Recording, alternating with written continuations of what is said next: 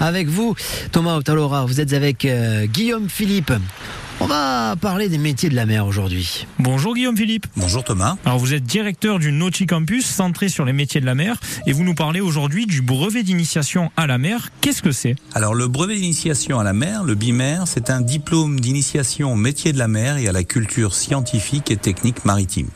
C'est ce qu'on appelle les métiers de l'économie bleue que ce soit les métiers de la plaisance, de la pêche ou de la conchiliculture. Tous ces métiers recrutent en région Occitanie. Il est donc vital de mettre en lumière auprès de nos jeunes l'incroyable diversité des métiers liés à la mer. Les 40 heures de formation et l'examen du BIMER valident un intérêt pour la mer et permettent d'accompagner les jeunes dans leur parcours d'orientation. Donc ce brevet d'initiation à la mer, il est fait pour les jeunes Le brevet d'initiation à la mer est proposé sur la base du volontariat à des collégiens ou à des lycéens de l'académie directement dans leur établissement.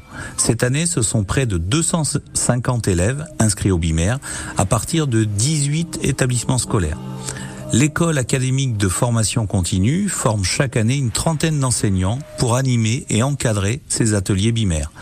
Et donc le dispositif se développe rapidement dans notre région. À quoi je dois m'attendre pour ce brevet? Ça va être quoi le programme un petit peu? Alors ce brevet s'articule autour de cinq modules.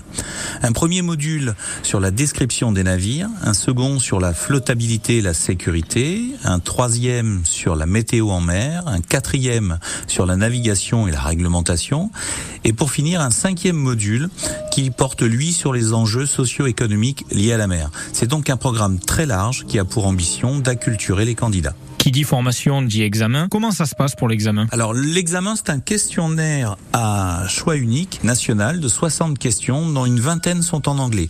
Les candidats disposent de deux heures pour répondre à ce questionnaire et en général l'examen est en fin d'année et il se passe directement en ligne dans leur établissement.